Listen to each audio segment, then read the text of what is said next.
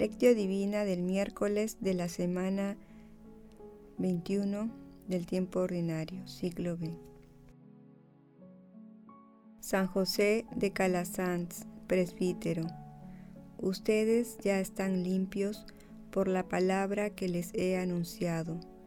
Permanezcan en mí como yo permanezco en ustedes. Juan capítulo 15, versículo del 3 al 4. Oración inicial. Santo Espíritu de Dios, amor del Padre y del Hijo, ilumínanos con tus dones para que podamos comprender los tesoros de la sabiduría que Jesús nos quiere revelar en este día.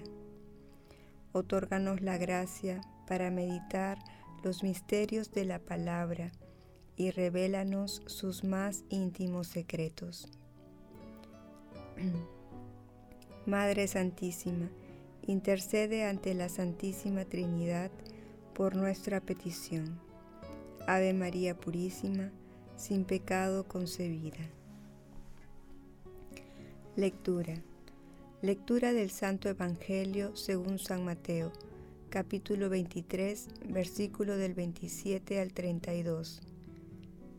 En aquel tiempo, Jesús habló a la gente diciendo, Ay de ustedes, escribas y fariseos hipócritas, que se parecen a los sepulcros blanqueados. Por fuera tienen buena apariencia, pero por dentro están llenos de huesos y pobredumbre. Lo mismo ustedes, por fuera parecen justos, pero por dentro están repletos de hipocresía y crímenes.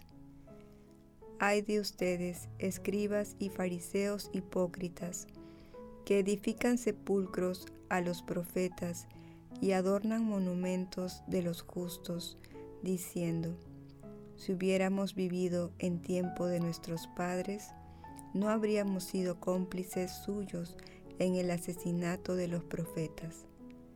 Con esto atestiguan en contra de ustedes mismos, que son hijos de los que asesinaron a los profetas. Completen pues lo que sus padres comenzaron. Palabra de Dios, gloria a ti, Señor Jesús. San José de Calasanz nació en 1557. Fue un sacerdote y educador español, gran defensor y propulsor de la educación en una época en la que estudiar era un privilegio. Fundó la primera escuela pública gratuita de Europa, propuesta educativa que replicó dando lugar a las denominadas escuelas pías. Fue además fundador de la Orden de los Clérigos Regulares Pobres de la Madre de Dios, de las Escuelas Pías, cuyos miembros son conocidos como escolapios. San José de Calasanz murió el 25 de agosto de 1648 en Roma, a los 90 años. Fue canonizado el 12 de octubre de 1766. El pasaje evangélico de hoy también forma parte del texto denominado Invectiva contra los letrados y los fariseos en Mateo capítulo 23, versículo del primero al 36, en el que Jesús censura siete veces su espiritualidad. Son los siete ayes o malaventuranzas de Jesús. Hoy meditamos la sexta y séptima imprecaciones de Jesús a los letrados y fariseos, ubicadas entre los versículos 27 y 32, las cuales refuerzan la crítica de Jesús a la incoherencia entre la palabra y el comportamiento. En la sexta censura, versículos 27 y 28, Jesús formula un duro diagnóstico sobre la vida moral de los fariseos comparándola con sepulcros blanqueados. Con esta imagen Jesús condena a los que tienen una apariencia ficticia de persona correcta, pero cuyo interior es la negación total de aquellos que quieren aparentar. En la séptima y última censura, versículos 29 y 32, Jesús acusa a los fariseos de los crímenes cometidos por sus antepasados contra los profetas y justos, con su última expresión, completen pues lo que sus padres comenzaron. Jesús se refería a su pasión y crucifixión, sabiendo que los fariseos ya habían decidido matarlo.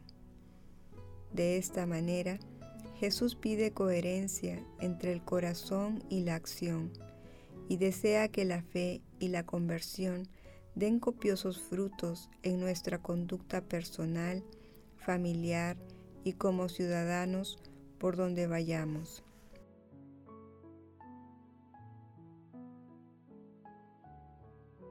Meditación Queridos hermanos, ¿cuál es el mensaje que Jesús nos transmite a través de su palabra? Nuestro Señor Jesucristo continúa llamando a la coherencia entre nuestro interior y el comportamiento que exhibimos cotidianamente. Jesús señala que lo primero está en nuestro interior, en nuestro corazón, y que nuestra conducta, es decir, lo exterior, es producto de nuestros sentimientos. Lamentablemente, la actitud de los letrados y fariseos se observa también en la actualidad. Muchos hermanos confiesan ser cristianos, pero defienden ideologías que provienen de la oscuridad, que intentan destruir a la familia, atentan contra la vida del niño por nacer, defienden la eutanasia y están a favor del libertinaje sexual y de los pecados capitales. Ante esta grave realidad, nos toca a nosotros promover los preceptos cristianos a través de la palabra, que es una fuente de purificación y que también conduce a la experiencia personal con nuestro Señor Jesucristo, al igual que la Santa Eucaristía, la adoración al Santísimo Sacramento, la oración y las obras de misericordia. En este sentido, tengamos siempre presente lo que nos dice nuestro Señor Jesucristo en Juan capítulo 15, versículo del 3 al 4. Ustedes ya están limpios por la palabra que les he anunciado. Permanezcan en mí como yo permanezco en ustedes. Hermanos, meditando la lectura de hoy, respondamos, ¿Somos fieles a las enseñanzas de nuestro Señor Jesucristo? Que las respuestas a estas preguntas nos ayuden a incrementar nuestra coherencia entre nuestras creencias cristianas y nuestra conducta cotidiana. Jesús nos ama. Oración.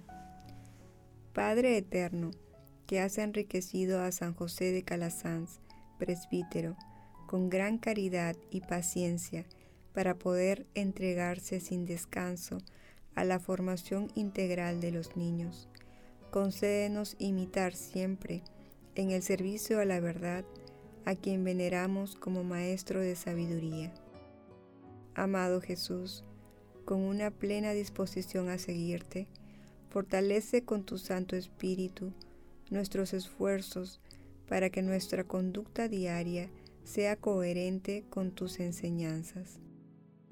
Amado Jesús, que en ti habita toda la plenitud de la divinidad, mira con bondad y misericordia a las almas del purgatorio y permíteles alcanzar la vida eterna en el cielo.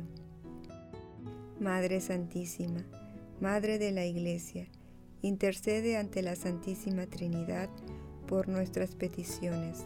Amén.